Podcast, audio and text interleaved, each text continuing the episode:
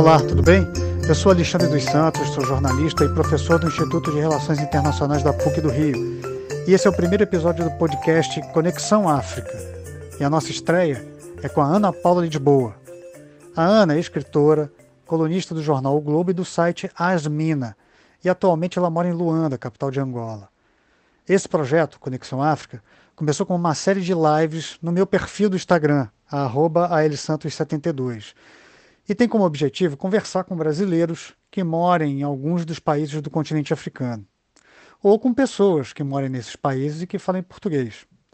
A ideia é mostrar as muitas semelhanças e algumas diferenças entre a vida no Brasil e nos grandes centros do continente africano, e também ajudar a desconstruir uma série de estereótipos sobre a África que acabam resultando em preconceito, racismo, uma relação de certa forma paternalista com o continente e uma indiferença com as notícias que vêm lá do continente africano. Bom, a entrevista com a Ana Paula Lisboa foi gravada em maio de 2020, três meses depois dos primeiros casos da pandemia do Covid-19 em Angola.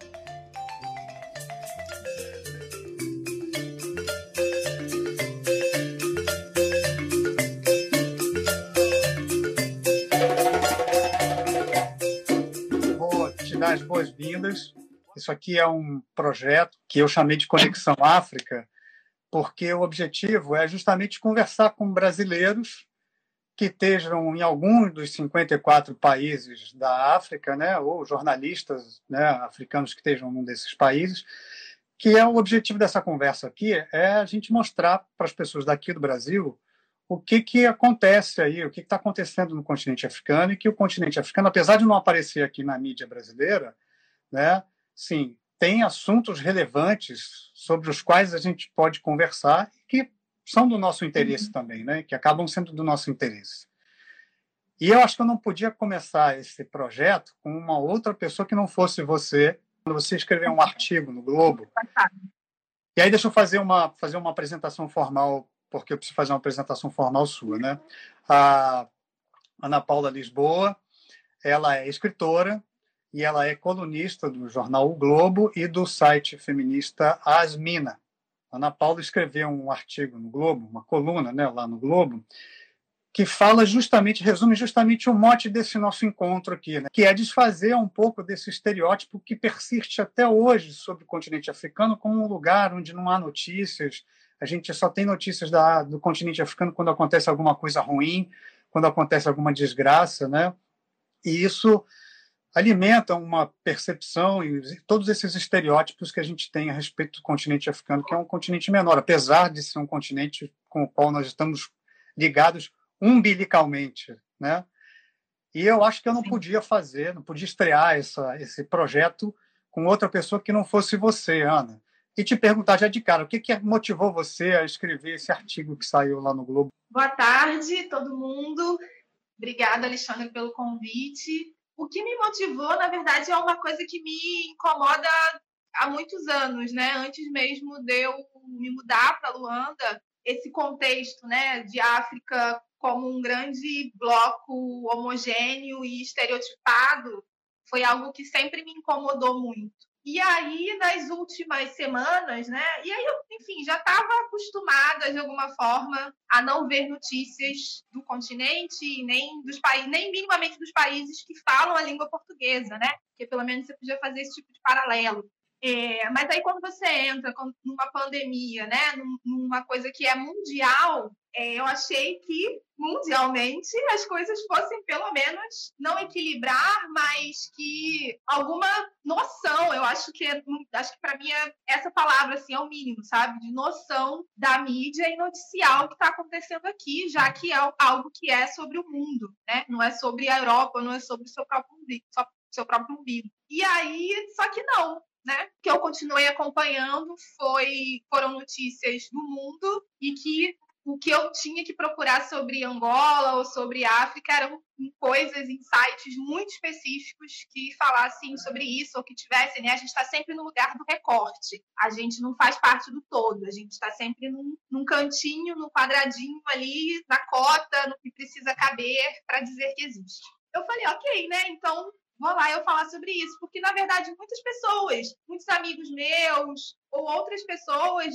me mandavam mensagem. Logo quando o Brasil entrou né, em quarentena, mesmo que as pessoas começaram a levar um pouco mais a sério e ficaram preocupadas comigo, muita gente começou a me mandar mensagem. Chegou uma hora que eu já estava tão cansada de responder que eu criei um texto base que eu copiava e colava.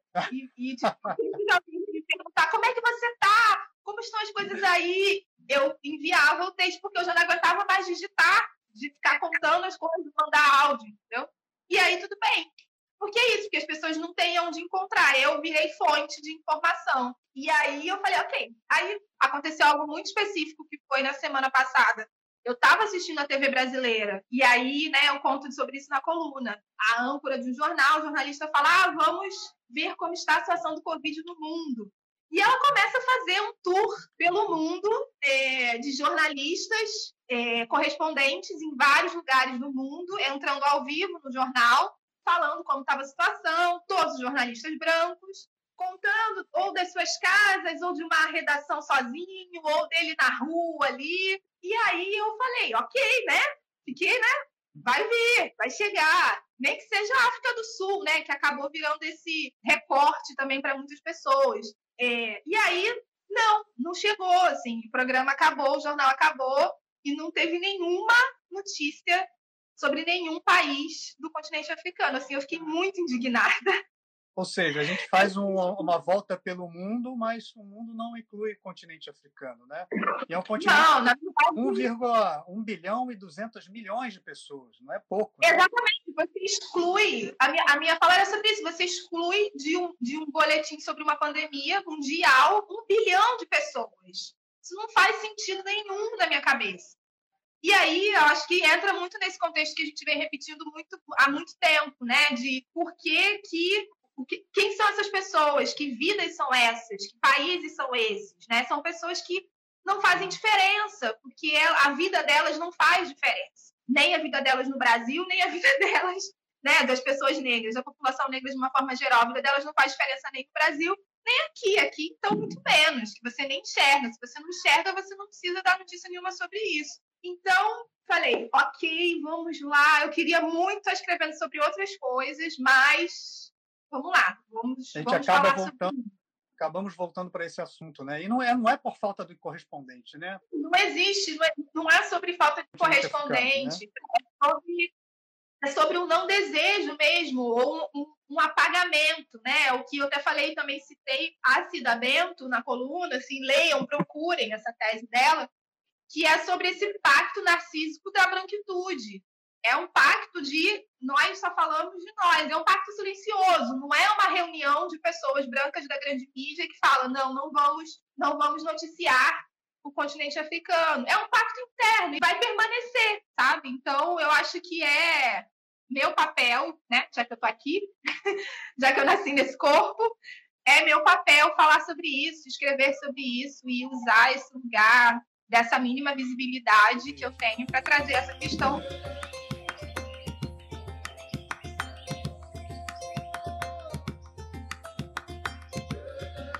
estava falando é, essa distância tão grande entre nós aqui no Brasil e o continente africano, né? Por que, que você acha que a gente está de costas para o continente africano, mas assim muito mais preocupado com o que acontece na Europa e nos Estados Unidos? Então, é, é uma resposta muito simples e ao mesmo tempo muito complexa. Sim. Ela se resume a uma palavra chamada racismo. Então, esse é o grande, a grande questão do Brasil. Nada. Assim, gente, quando eu falo nada, é mesmo nada. Nada, nada, nada. Nada vezes um milhão. Sim.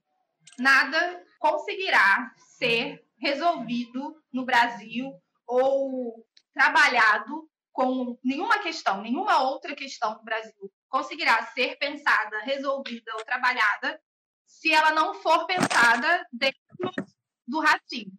Se o racismo e se a questão racial não tiver junto dela. Então, não adianta, assim, eu posso escrever 300 mil colunas, eu acho que eu estou indo para centésima, sei lá, septuagésima coluna, E é muito importante, eu acho que o que eu escrevo é muito importante, mas ela é muito pequena ainda dentro desse, desse mar, né, desse oceano, que é o racismo no Brasil. Vou começar a ser é, orientadora do processo de escrita, né, de oficinas de escrita ano da Fluxo, que é a festa de das periferias, que esse ano vai homenagear a Maria Carolina de Jesus, Carolina Maria de Jesus, uhum. e, e vai trabalhar só com mulheres negras. Então, a gente estava numa discussão, né, dentro disso, sobre a importância, e importância é, é uma palavra até banal nesse sentido, mas sobre a, a decisão de ter mulheres negras sendo publicadas nesse país. A Eliana, a Eliana Alves, né, que está também junto comigo nessa banca, trouxe, por exemplo, um dado de que em, sei lá, 400 anos de história de publicação no Brasil, não sei quantos anos a gente publica no Brasil, é, só 16 mulheres negras têm romances publicados nesse país. Isso, assim, se você pensa a história da, da, da publicação, da editoria, é um, é um deve ser 0,0000000, sabe? Então, não adianta, eu posso estar escrevendo quanto for, as mulheres negras podem estar escrevendo e como sempre escreveram, né? A Carolina Maria é uma prova disso.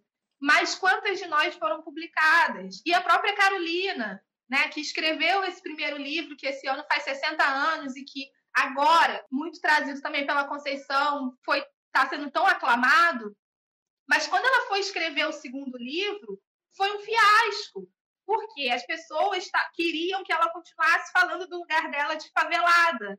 E ela queria agora poder falar de um outro espaço, que era a casa de alvenaria, não era mais o quarto de despejo.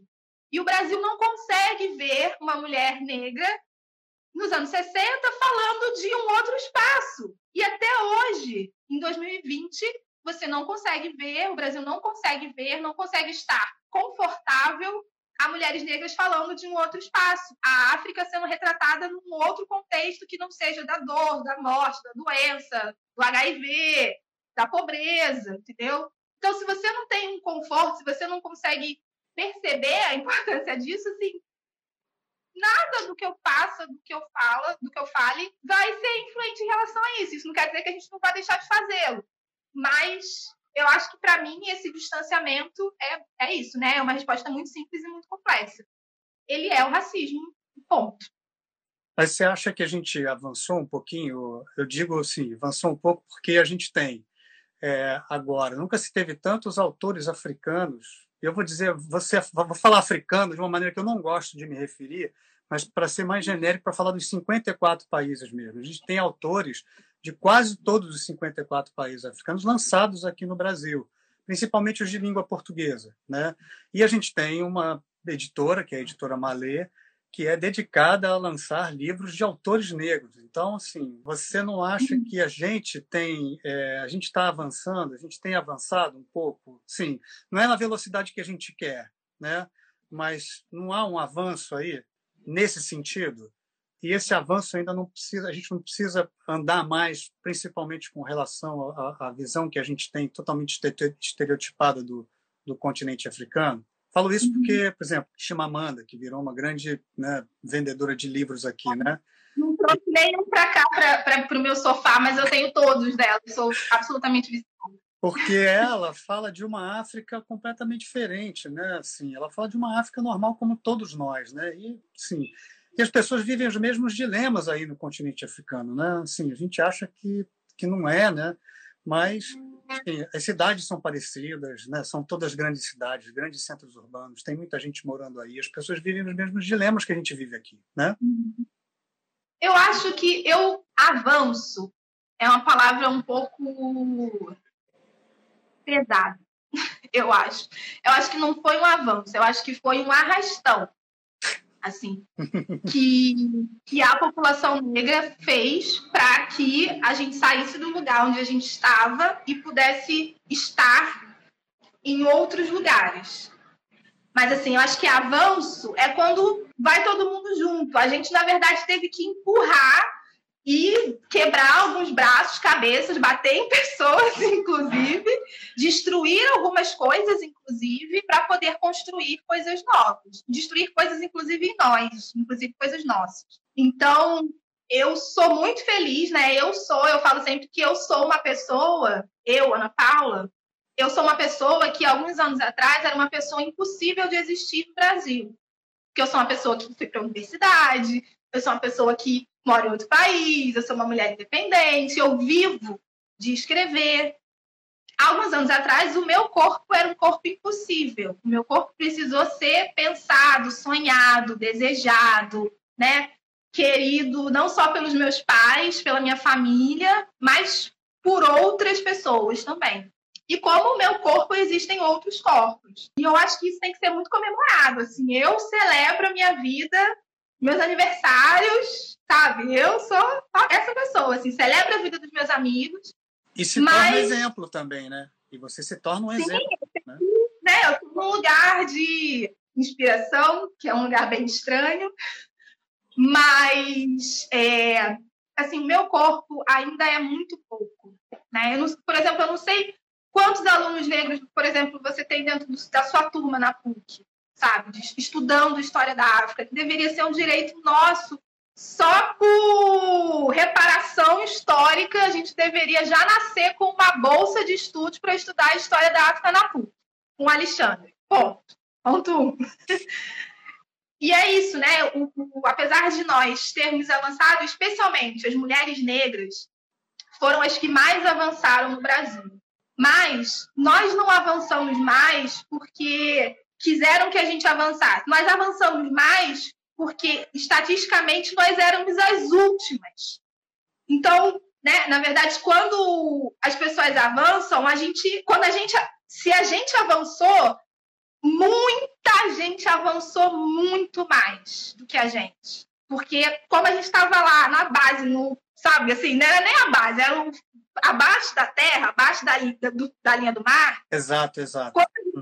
Quando a gente sobe, muita gente subiu junto. E muita gente, inclusive, subiu mais. Então, talvez o nosso avanço seja mais visível.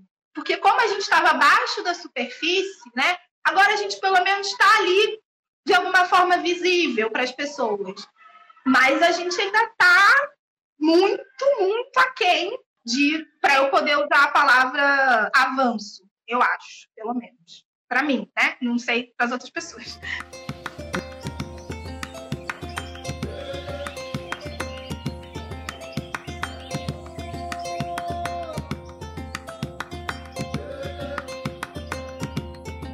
Achebe, que é um autor africano que escreveu, né, um autor nigeriano, Ibo, como a Shimamanda, que escreveu um artigo justamente falando sobre esse olhar, que é um olhar ainda cheio de estereótipos com relação ao continente africano.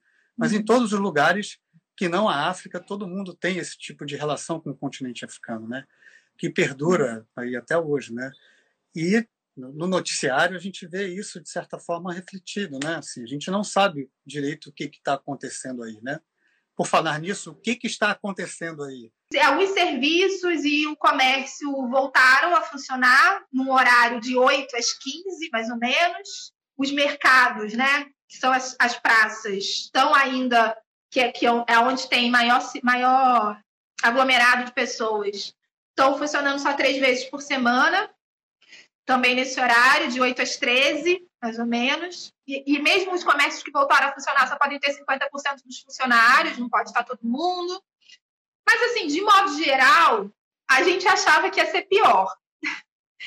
Sinceramente, lá no 25, 24, 23, eu acho que foi quando teve o decreto, né, que começou a valer no dia 25, lá no dia 23 a gente achava que ia ser um caos, assim, porque eu acho que pela própria memória do país, né, do, da guerra, da falta de, de recursos mesmo, né, de alimento, que durante muito tempo teve. Então as pessoas ficaram bastante apreensivas, mas foi um exercício mesmo de manter a calma, de entender que era um outro momento. Eu acho que houve um, um encaminhamento na medida do possível para que as coisas ficassem bem, assim. E é claro, né, que eu também sempre falo isso. Eu vivo numa Luanda que é também um recorte, né? Existem sim, sim. áreas e áreas Luandas dentro da própria Luanda, como qualquer grande cidade. Então, pelo menos aqui no meu recorte e das pessoas que são próximas, as coisas estão minimamente tranquilas. E aí também vamos ver a partir disso, né, dessa abertura maior, meio que a, a, a máscara começou a ser obrigatória, então, a partir de agora também, para sair na rua. Então, vamos ver também como é que vai ser isso a partir dessa volta, né, um pouco das pessoas a circularem. E você, como é que você está enfrentando o, o, isolamento? As pessoas estão respeitando o isolamento? Como é que você está fazendo? Você pede, pede comida em casa? Tem delivery aí? As pessoas fazem entrega? Cara, então, é, o delivery, né? Todas essas coisas mais por exemplo, né, uma grande, a minha maior dificuldade de adaptação em Luanda foi a questão do transporte, porque não tem transporte público, eu não tenho carro, não sei nem dirigir, e estou acostumada, né, estava acostumada a Rio de Janeiro, que eu morando na Zona Norte desde sempre, morando na Maré, na boca da Avenida Brasil, eu chegava a hora que fosse na minha casa. Se eu chegasse na Central do Brasil, eu chegava em casa. E aí, você vir para um outro contexto, essa foi a, parte mais complicada. Então, por exemplo, só tem acho que uns um ano e meio, assim, né, mais efetivo, que se estabeleceu dois aplicativos de, de transporte, tipo Uber, sabe? Isso, assim, nossa, mudou a minha vida. Assim, agora circulo tudo, né? Mas sempre andei de mototáxi, sempre andei de táxi, que é o candongueiro, né? Que é essa, essa van azul também típica africana. Que é a van, é... né? É a mesma coisa da van aqui, né? São as vans daqui do É, é a famosa van. Gente, para quem mora em Bom Sucesso, andar de van, assim, é, né? Tá tudo bem. É isso, minha vida. E aí também uma outra coisa que não estava, que alguns lugares tinham, mas que não estavam, não estava efetivamente estabelecida, era essa coisa do delivery, né? Da entrega. Primeiro porque as ruas aqui, a, a geolocalização não é uma coisa muito tranquila, né? Não é uma coisa tipo, dou meu endereço e a pessoa vai chegar na minha casa. Tem muito essa coisa de indicação. É tipo, tem uma coisa aqui que fala muito típica angolana que é. Eu moro, por exemplo, no bairro dos combatentes. E aí, quando fala, ah, mas de que lado? Quando eu falava de que lado, eu entendia que era tipo lado esquerdo ou lado direito. Ou, né, do lado de quê? E não, quando, de que lado é tipo, qual é a referência, sabe? Aonde é exatamente.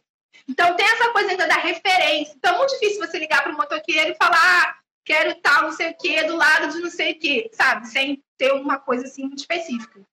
Mas, né, para sobreviver, os restaurantes tiveram que se adaptar a isso. Então, agora tem muito restaurante fazendo entrega é, e tiveram que entender o funcionamento do gel, a geolocalização do próprio espaço. Tá então, funcionando? Eu... Tá, tá funcionando. Eu já pedi umas duas vezes, mas eu sou do tipo gosto de comer, eu gosto de cozinhar, né? Mas eu tava já, eu acho que eu fiquei uns 20 dias comendo a minha comida, já não aguentava mais. Aí teve um dia que eu falei, eu preciso de um bitoque, que é um prato que é tipo um bife a cavalo, né? Que é um bife e ovo, batata frita, salada. Falei, eu preciso de um bitoque, eu não aguento mais comer minha comida. E aí eu pedi, deu certo, acho que pedi mais duas vezes. Assim. Mas tenho sentido falta de sair para comer. Eu sempre tinha uma, uma tradição de, aos sábados, almoçar em algum restaurante, para poder caminhar mesmo pela cidade, conhecer mais coisas, entrar nas ruas que eu nunca tinha entrado e tal, conhecer umas coisas novas. Então, isso eu tenho sentido falta. Mas eu fiz um bom, eu, eu vivo sozinha, então eu acabei né, nessa, nessa coisa de tem que ficar em casa, eu acabei fazendo um mínimo estoque de comida, é, nada surreal, mas né, para quem vive sozinha é tranquilo, então é tipo, eu saio mais ou menos uma vez por semana, uma semana e meia, assim, para comprar fruta, legume, porque eu não consigo não comer um legume, né? Minha mãe me acostumou mal. E aqui tem muita, muita fruta, legume, isso é, tipo, maravilhoso. Uma das coisas muito boas da minha adaptação aqui. Então, não, tinha, não tem como. Aí eu tenho que ir ali na rua. E também para ajudar as pessoas, né? Porque é isso, assim, acho que, sei lá, 70% da economia angolana é informal. Então, a maior preocupação, na verdade, com tudo isso foi as pessoas que não têm caixa, não têm seguro, não tem, sabe, elas vivem do que elas vendem. Então, se você não pode vender, você não vive, né? Então eu também saía nesse sentido. Eu comprava às vezes banana que eu, eu sabia que não precisava, mas eu comprava mais porque eu tinha que ajudar essa pessoa também. Ou dava para alguém na rua, uma outra pessoa, que também tinha a ver com isso, né? Não era só sobre a minha sobrevivência, era também é sobre a sobrevivência das outras pessoas. Então, acho que isso é um, um papel importante, assim, quando você entende o contexto. E o governo aí, ele tem ajudado essas pessoas, que são as pessoas que vivem desse, desse, desse comércio, né, as pessoas do setor de serviços, tem essa preocupação aí, como a gente tem visto, inclusive aqui no Brasil, assim, de certa forma? Olha, eu sei que quando começou, é, rolou a coisa de tentar um apoio de 8 mil kwanzas por mês para algumas famílias. É muito? É pouco? É nada, 8 mil kwanzas, gente, é tipo uma compra minha no supermercado, sabe? E eu vivo sozinha. Imagina uma família de 5, 6 pessoas. Mas, sinceramente, eu não sei se isso chegou até a acontecer. Acho que acabou rolando uma mobilização também muito da sociedade civil, das pessoas, cesta básica. É, teve uma outra coisa que aconteceu também aqui há uma semana, mais ou menos. Acho que foi do último, da última sexta para o último sábado que foi uma chuva, né? Abril é o mês de chuva em Angola. E aí caiu uma chuva assim torrencial, especialmente em Luanda, morreram mais de 10 pessoas. Então a gente até falou né, de tipo a chuva mata mais do que o Covid em. Isso fez também com que as pessoas se mobilizassem um pouco mais para, sabe, para essas famílias, e, enfim, isso gerou outras mobilizações locais. Mas é, enquanto Estado, sinceramente, não, não sei. Eu sei que rolou uma mensagem, chegou uns SMS do governo pedindo, inclusive, à sociedade para ajudar com dinheiro o governo, assim, que a gente ficou meio. Oi? É? Como assim?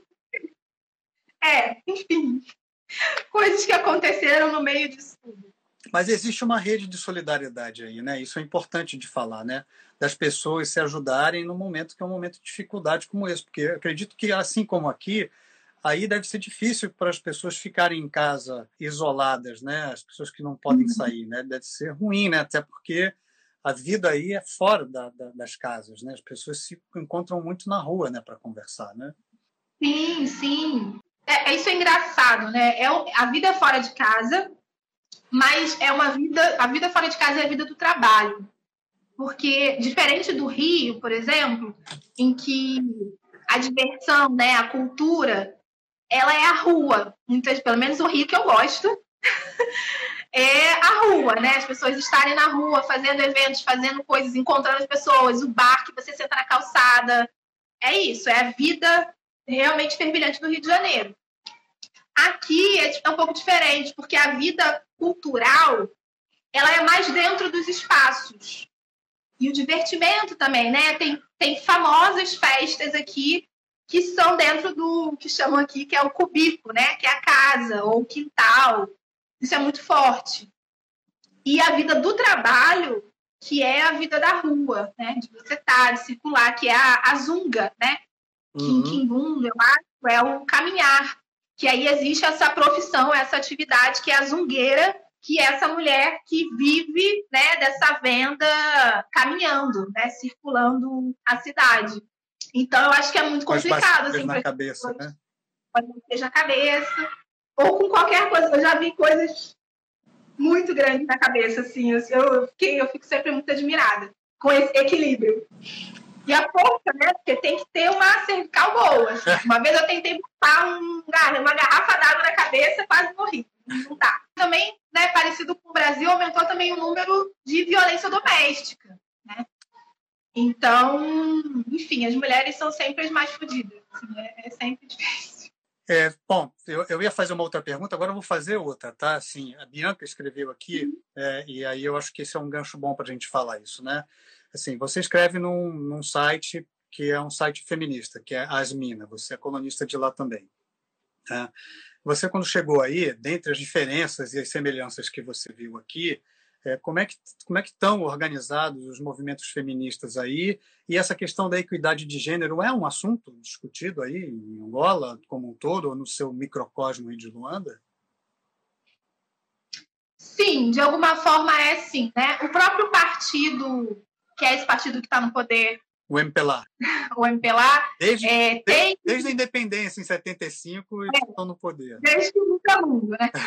Ele tem uma vertente, desde, eu acho, desde praticamente da fundação, que é a OMA, né? Que é a organização do partido que é ligado, que é a Organização da Mulher Angolana, que faz parte também do MPLA. Então, que as mulheres tiveram um papel muito importante na luta pela independência e depois na luta nas lutas internas do país. Isso então, é importante falar, né? Isso é importante falar, né? Do papel das mulheres que elas tiveram aí nas lutas pela independência, das ex-colônias né, portuguesas que foram os últimos países a se tornarem independentes. As mulheres tiveram um papel muito forte aí em Cabo Verde e na Guiné-Bissau e em Moçambique também, né? Desculpa, estou te interrompendo. Fala. Não, tá tudo bem, você é o historiador aqui. É... e aí, e eu, então a mulher ela tem um papel muito do lugar do símbolo, sabe? O símbolo angolano. Tem também, óbvio, o Agostinho Neto, né? Mas o símbolo sem nome do país é a mulher, né? É, é essa imagem, assim, da força, do trabalho, essa mulher zungueira carregando essa bacia na cabeça, que eu acho que simboliza o mundo, né? Uma bacia na cabeça e uma criança nas costas. A Rainha Ginga, é, né? uma heroína nacional também, né? A própria Rainha Ginga, sim, que é um grande símbolo de luta, aqui Pavita também. Então, eu acho que existe esse lugar da mulher como símbolo, mas não quer dizer que a mulher seja valorizada efetivamente nas práticas diárias ou nas práticas institucionais. É parecido com o Brasil, né? A gente tem como símbolo a diversidade, mas não quer dizer que a gente realmente tenha esse símbolo nas nossas práticas do dia a dia. É, que respeite a diversidade, né? Exatamente. Então, existe né, um movimento feminista bem forte, organizado enquanto coletivo, que é o Onjongo Feminista, é, aqui, eles, enfim, em Luanda e também em outras províncias, há mais de cinco anos, seis anos, é uma coisa já um pouco antiga, né, dentro desse viés, que se encontram, que conversam, que tentam práticas, né, para diminuir especialmente a questão da violência contra a mulher e não só a violência doméstica, mas também a violência institucional, né, que é aquela praticada na rua pelos policiais contra as mulheres que estão trabalhando, ou uma mulher que sofre uma violência doméstica e vai na delegacia, que não existe delegacia da mulher, então ela tem que conversar com um homem, e que, né, ou uma mulher que é violentada, que é estuprada, vai numa, tem que ir ainda numa delegacia conversar com um homem. Então, esse tipo de violência institucional também é uma pauta muito forte aqui. Mas uma coisa que eu tive que aprender, que para mim também foi muito importante aqui, apesar de eu já ter essa declaração feminista na minha vida, né, no Brasil há algum tempo, foi a, a ouvir muito, muito, muito. Até hoje eu estou ouvindo, né, apesar de estar aqui há quase três anos. A ouvir muito mais do que falar, ou a ouvir muito mais antes de falar. Então, eu acho que esse lugar de pauta especialmente para quem vem de fora, é importante que você esteja, esteja atento para não trazer as suas pautas ou o seu corpo como sendo um corpo único ou uma pauta única, num, num lugar que tem outra construção, sabe? Então, enquanto a gente está, muitas vezes, dentro do movimento feminista no Ocidente ou no Brasil, pautando até muitas vezes as não é bem essa palavra, né? Mas como as, as desconstruções familiares, o famoso que eu brinco, né? Não sou obrigada a nada. Aqui as mulheres têm algumas obrigações e que eu aprendi que essas obrigações não necessariamente estão ligadas à violência, não necessariamente estão ligadas a, um, a uma obrigação que dói, a uma obrigação ruim, mas a uma obrigação que tem a ver com a cultura, que tem a ver com o desejo de, de perpetuação, que tem a ver com família. Família é uma instituição aqui que tem uma força absurda, assim, monumental. Nada, eu acho, nesse país é mais importante do que a família, para o bem e para o mal. Então, não dá para eu chegar aqui com meu oba-oba e pautar certas coisas, né? Claro que não é um oba-oba, mas faltar certas coisas que e desprezar toda a construção ideológica e filosófica mesmo de uma sociedade e que, e que é a vida e que é o dia a dia dessas mulheres e que parte também do desejo delas. Não, não, acho muito ruim quando você coloca sempre a mulher nesse lugar de fragilidade, como se ela estivesse sempre sofrendo. Eu acho também que isso tem a ver com racismo, sabe? Quando você olha e com o estereótipo, quando você olha para o continente africano e você acha que as mulheres africanas estão sempre sofrendo. E não estão, elas estão em uma outra potência, elas estão vibrando num outro lugar que às vezes não é o nosso. Mas não quer dizer que não seja uma vibração importante, que faça parte que, e que mantenha, especialmente, é, as instituições e o país mesmo assim em pé. Porque, gente, se essa mulher sai daqui, nem sei o que, que acontece. Não, e você falou algumas coisas que são muito importantes, assim, importantes mesmo da gente deixar bem claro aqui, né? Que é, é a questão de que Assim, você não pode chegar e você impor uma sua visão de mundo às pessoas, porque senão você vai estar assim, assumindo o papel do colonizador. Não. Sim, se o mínimo, o mínimo que a gente precisa fazer tem empatia, é entender o outro, né? A gente não pode chegar a nós com as respostas ou com as com as pautas, né? A gente precisa entender como a sociedade, como culturalmente essas pessoas se estruturam, qualquer pessoa, né? Antes da gente chegar achando que é o dono da verdade, porque a gente não é né? E não vai ser nunca, né?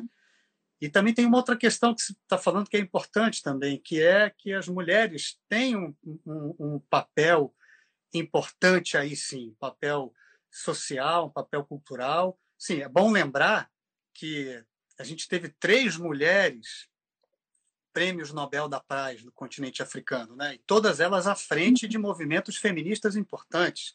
A Wangari Maathai, que liderou mulheres para replantar várias áreas florestais no Quênia, ganhou o prêmio Nobel em 2004, se não me engano.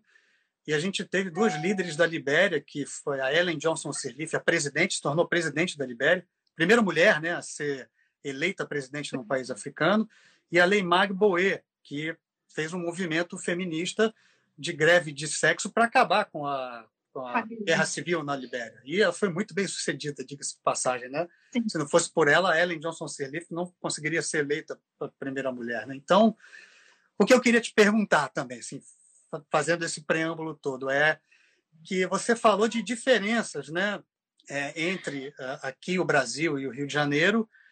E aí, né, o que que você que, o que que você precisou se adaptar, inclusive em termos de relação com as pessoas e o que, que você precisou adaptar o seu pensamento para poder exercer a empatia e entender as pessoas e se integrar aí, né, em, em Luanda? Uhum. Eu acho que a coisa mais difícil para mim, é, mas quando isso aconteceu foi uma libertação e várias frentes assim, foi entender e me enxergar num lugar de privilégio que era um lugar que o meu corpo nunca tinha ocupado no mundo. Na minha história de vida, em, quando eu vim para cá, eu tinha 29 anos. Em 29 anos, o meu corpo nunca tinha ocupado um lugar de privilégio. Eu sempre fui a preta, pobre, favelada, fodida, filha de empregada doméstica, cotista, estudante de escola pública, sabe? Sempre foi isso. Eu falo que eu era todos, praticamente todas as cotas, né? Só faltava ser, sei lá, movimento LGBT, ou... enfim. E aí, quando chegou aqui, eu não era isso. Quando chegou aqui, aqui eu sou Ana Paula Lisboa, escritora brasileira, com cabelo natural, independente, que vive sozinha, que mora no centro da cidade, que trabalha. E, e isso aqui é um, é um privilégio para uma mulher tão grande que é tipo, eu falei, gente, como assim? Não, existe esse lugar, em algum lugar do mundo, ser eu é um privilégio. E é mesmo. E aí foi isso, né? Foi um exercício de ouvir muito os outros, de não levar para o pessoal, né? Que é uma coisa que a gente fala muito com a branquitude brasileira, porque a gente faz uma crítica aos brancos e aí começa todo mundo a se tremer e leva pro pessoal, achando que eu estou falando contra você, contra seu avô, contra seu pai. E, e não entende é, a crítica de uma forma ampla. Às vezes, claro, a gente fala diretamente com uma pessoa, né? Porque também vamos deixar passar. Mas, no geral, a gente está fazendo uma crítica ampla. E aí eu tive que ouvir algumas críticas e não levar para o pessoal. E entender que essas críticas eram sobre coisas amplas, que eram sobre coisas tipo isso. Né? O brasileiro chega aqui querendo colonizar. E isso aconteceu durante muito tempo. O meu corpo também não é o corpo típico brasileiro em Angola. O corpo típico brasileiro em Angola é o corpo do homem branco, engenheiro, ou trabalha em petrolífera, sabe? Então, as pessoas tinham muitos traumas. Tinham, tem muito amor, tem muito carinho pelo brasileiro aqui, mas também há muitos traumas. Então, eu tive que ouvir, eu tive que entender, eu tive que não levar para o pessoal, eu tive que baixar a bola e aprender que o meu corpo, ele, eu sou eu. Eu sempre vou ser quem eu sou, não tem para onde correr mas aprender que o meu corpo ocupa lugares diferentes em determinados espaços, em determinados contextos. E isso mudou muito a minha visão de mundo mesmo, sabe? De, de pertencimento, assim, de mundo, ao lugar que eu estava, a, a quem, quem eu sou, quem eu quero ser, como eu quero me colocar, o que eu quero falar, o que eu quero ouvir. Tem um, um amigo meu, né, que fala que eu sou uma. Ele brinca que eu sou uma ponte que não exerce o meu papel que é fazer ligar pessoas, porque eu, ele fala que eu falo muito pouco sobre Angola, especialmente na coluna.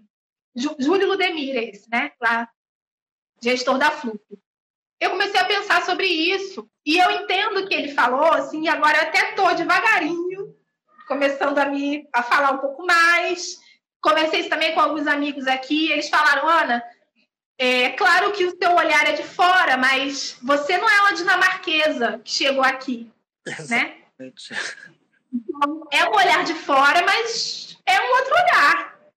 Então, eu tenho aprendido com isso, e aí, dentro desse aprendizado, há o que eu tenho ou o que eu quero falar sobre estar aqui.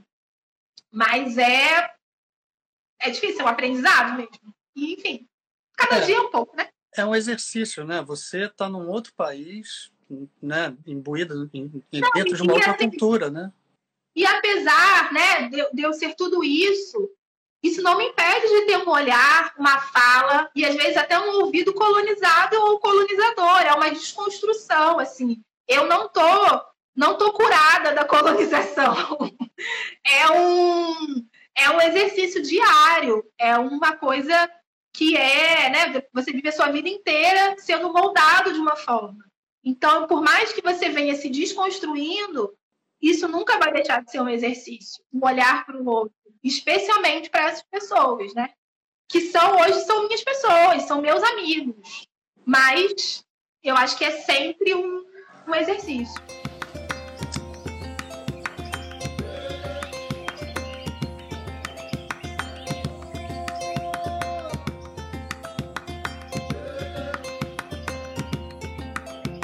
Eu ia te fazer uma outra pergunta, mas tem duas perguntas aqui que mandaram para nós que são muito legais. A Pamela mandou uma pergunta sobre o ano letivo e como é que está o ano letivo e se as crianças estão tendo aulas, é, vídeo aula, né? E o Nat Miser está perguntando se o Covid gerou algum tipo de preconceito contra estrangeiros por aí. É, o ano letivo, as escolas estão fechadas desde o dia 25. Algumas até já tinham escolas, especialmente particulares, né? Que tem um pouco mais de autonomia, já tinham fechado um pouco antes. Mas as escolas públicas, de modo geral, fecharam no dia 25 de março. É, um pouco depois começaram algumas aulas na TPA, que é a TV pública daqui. Enfim, videoaula, né? Mais nesse sentido de tipo Telecurso 2000, alguma coisa assim, a minha referência. Eu sou um pouco mais velha, né? Não sei nem se existe Telecurso 2000 ainda. É, e as escolas, mas as escolas públicas, até onde eu sei, pelo menos, posso também estar errada, não têm enviado material para os alunos. Mas as escolas particulares, a grande maioria tem. E a outra era preconceito. Olha, até onde eu sei, não. Eu ouvi um negócio, né, que eu não sei também se é fake news, é, na Nigéria, que queimaram comércios de chineses, mas não sei. É, aqui, pelo menos até onde eu sei, não. Mas não sei também, é porque também as pessoas estavam em casa, né? Não sei agora, a partir de uma mínima liberação dessa circulação, se alguma coisa vai mudar nesse sentido, enfim. Ou o, o, tem, tem uma coisa, os aeroportos estão fechados. Desde o dia 25, o espaço aéreo está fechado. Então, as pessoas que têm chegado geralmente são angolanos. É, ah, rolou um caso, rolou uma coisa bem, bem, bem feia, assim, que foi um dos últimos voos que chegaram de fora. Todas as pessoas que chegaram, né, a partir de, do início de março, ou as que têm conseguido vir, voltar para Angola em missões humanitárias, precisam ficar de quarentena obrigatória durante 15 dias. E aconteceu que um dos últimos voos que chegou, acho que vindo de Portugal, se eu não me engano, as pessoas tinham que deixar, né, a sua, seu nome, seu telefone e ir para quarentena, se fosse domiciliar, para que depois as instituições de saúde pudessem ligar para ela, saber como é que estava o estado, enfim, tudo isso. E aí alguém, não sei quem, divulgou essa lista nas redes sociais, no WhatsApp. Então, ficou circulando o nome e telefone das pessoas, nesse sentido de tipo, não chegue perto dessas pessoas, porque elas chegaram no voo que veio da Europa. Então, elas provavelmente estão com Covid. E a pessoa que divulgou isso achava que estava fazendo um serviço público, de utilidade pública, divulgando para as pessoas quem tinha chegado e que era possível estar com Covid para você não ficar perto dela, sabe? Então, esse foi um caso assim um pouco mais extremo. Mas tinham europeus e tinham angolanos, né? Que eu saiba, esse foi o único caso assim mais. Enfim. Você estava falando aí sobre, sobre saber ou não fake news, né? Rola muita fake news por aí? Ah, rola, WhatsApp. Ó, os vizinhos. É, WhatsApp sempre tem, né? Fake news. Assim. Sempre chegam umas informações loucas. A gente tenta sempre trabalhar, né? O governo tem lá o. Esqueci o nome que fala aqui, mas é tipo o nosso diário oficial. E aí sempre divulga por lá, então a gente tenta só, né, nessa rede confirmar as coisas que estão ali. Mas informação acaba sendo disseminada de formas muitas vezes irresponsáveis. E as pessoas embaixo fake news aí? As pessoas gostam de ficar passando adiante também? Ah, sim, né? A famosa. Eu acho que a fake news é a nova revista de fofoca, coisas desse tipo, assim, que você fica passando, ou sabe? Não sei. E achando que tá fazendo um serviço público, um serviço de utilidade pública. Isso para mim é o mais bizarro, assim. Porque você acha que aquilo tá fazendo bem realmente para alguém, que aquilo é seu trabalho. Porque existe um lugar, né, de você receber. Ah, recebi, olhei, ok. Mas o pior para mim é você receber e ainda repassar. Hum. O repassar é o grande problema. Porque receber, a gente recebe um monte de coisa, né? No dia a dia, não tem o que fazer. Mas você receber e ainda achar que mais alguém precisa ler aquilo é o mais bizarro. E você? Você está trabalhando com o que aí?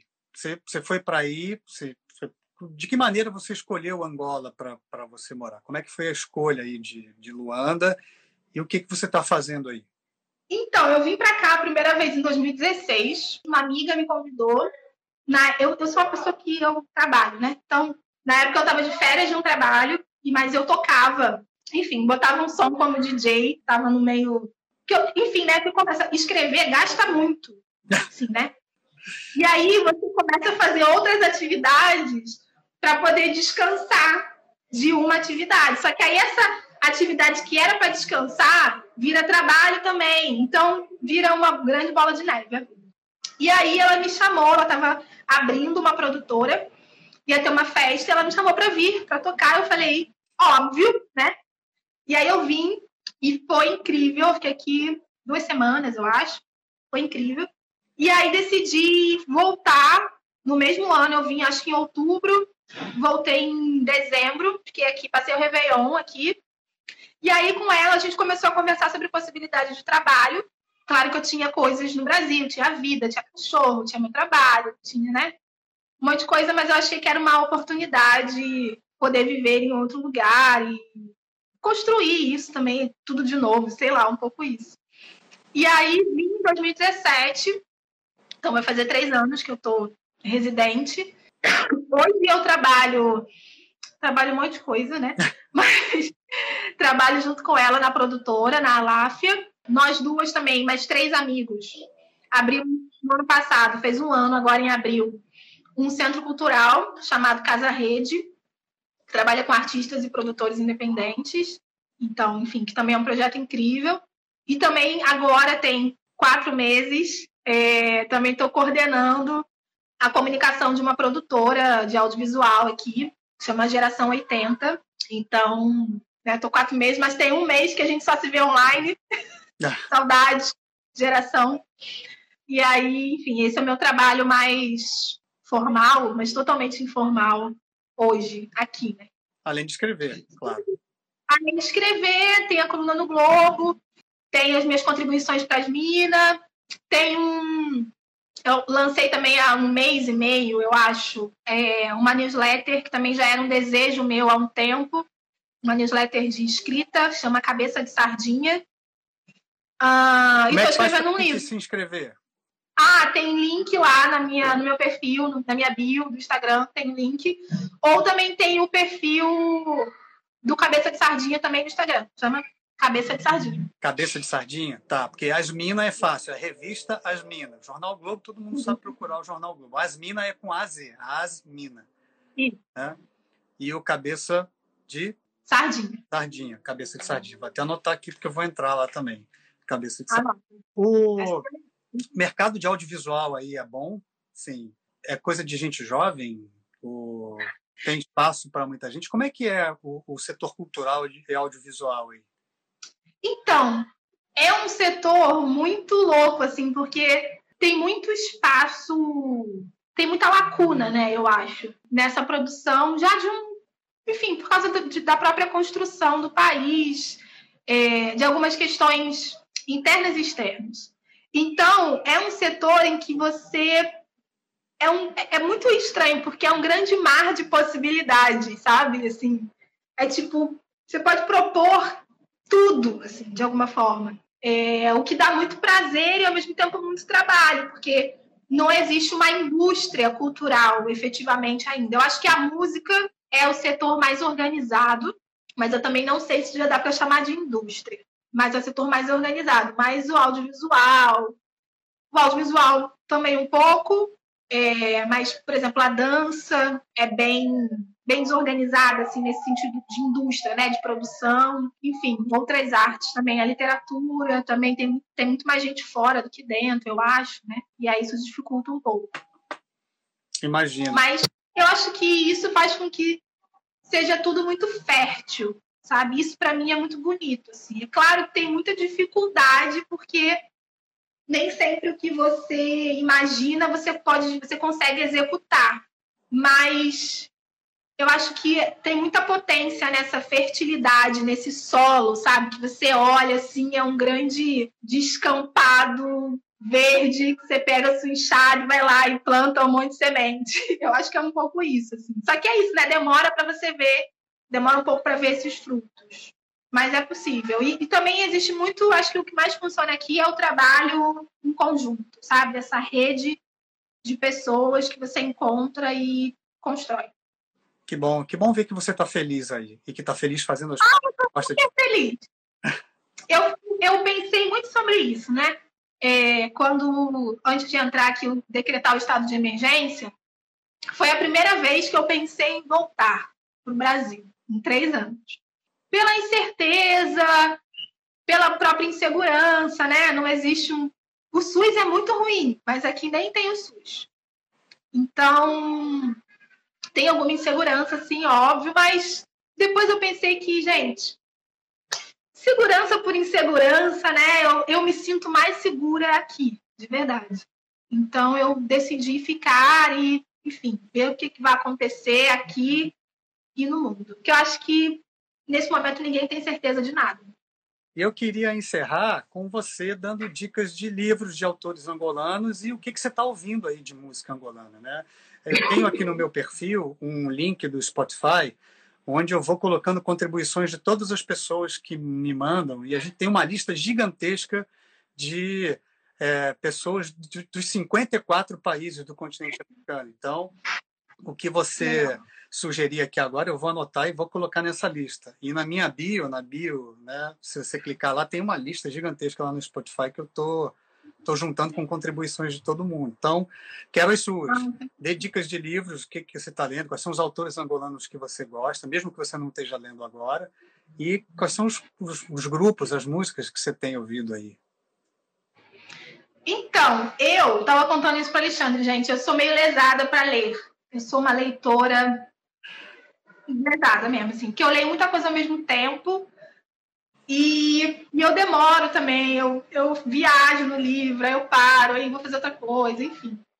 Então, o que eu queria indicar agora, um eu tô lendo neste momento. Então, antes de entrar em quarentena, um amigo, Jorge, me emprestou três livros para eu ler em quarentena. E aí, eu tô lendo aqui o. Chegar um pouco mais perto, O Quem Me Dera Ser Onda, do Manuel Rui, que é uma história, enfim, de dois irmãos e um porco super genial, assim, me lembra, eu falo que tem me lembrado muito o Jorge Amado, essa forma de escrever, essa forma de contar a história da, da cidade. E aí tem os dois que eu ainda não comecei a ler, mas estão aqui, que é o Bom Dia Camaradas, do Jack, e o discurso do mestre Tamoda, Tamoda, na verdade, do, meu Deus, nunca sei falar, Muanga Chito. Eu tô adotando aqui. Bem. Ótimo. Ah, e aí também queria indicar o livro de uma amiga, Elisângela Rita, chama Coração Achado, Poemas de Reencontro. É um livro de poesias, Elisângela é poeta. E tem muita coisa dela no YouTube, inclusive, porque ela é slammer então você acha muita coisa dela em de spoken word no YouTube, muita coisa bonita. É, de música, cara, até vi, assim, até fiquei até tímida, assim, né? Eu não sei se ele tá aí ainda, mas o Totti, Totti Samed, tava aqui, eu vi ele que ele subiu aqui em algum momento. Eu sou muito fã dele. Às vezes dá tchau aí, Totti, se você estiver aqui. Totti, aí dá um oi. Enfim, o Totti é incrível, um músico. É... Totti Samed. Eu sou muito fã. Samed. Samed. Com I no final. É, eu sou muito fã, assim, enfim, de uma música que mistura esse contemporâneo com as tradições, né? O cantar em línguas nacionais, enfim. Acho que é um clássico também. Aqui é meio irmã dele, que é a Aline Frazão, que também é incrível, sou muito fã. Hoje de manhã eu estava ouvindo um pouco. É, o Paulo Flores, é tipo representante mora assim do país. Eu acho que tudo que ele fala, tudo que ele, tudo que ele escreve, tudo que ele canta me, me, me emociona de uma forma como se eu estivesse lá, assim, sabe? Quando ele canta sobre as lutas, eu fico, gente, eu, com certeza eu estava lá, porque me emociona demais. É, deixa eu ver, do Kuduro, tem que dar uma dica do Kuduro, né? Eu sou fã, assim, imprescritível do é, meu Deus, na grelha. É um uhum. incrível, incrível, assim. É, é, o meu preferido. Tem, enfim, né, muitos kuduristas. Ele já é, ele já é até um pouco clássico, mas mesmo tudo que ele produz, tanto de antigo quanto de novo, é muito bom. Deixa eu ver. Hoje, por acaso, tem um post lá na geração 80 que é de 10 videoclipes que a produtora produziu de artistas angolanos, então eu acho que é legal. Talvez lá tenha mais. Enfim, são todos incríveis, todos que estão lá. Então vale a pena olhar. Acho que é isso de dicas. Vamos dar tchau, né? Sim. Dar tchau para as uhum. pessoas. Eu quero te agradecer muito, viu, nesses 30 segundos que me restam.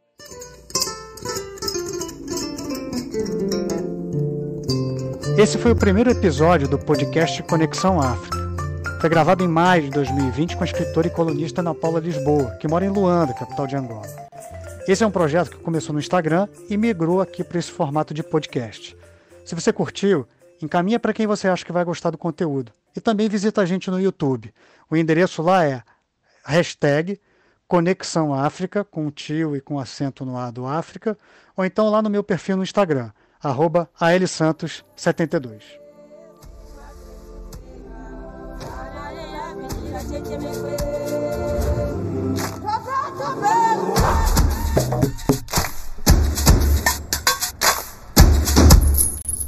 Come on.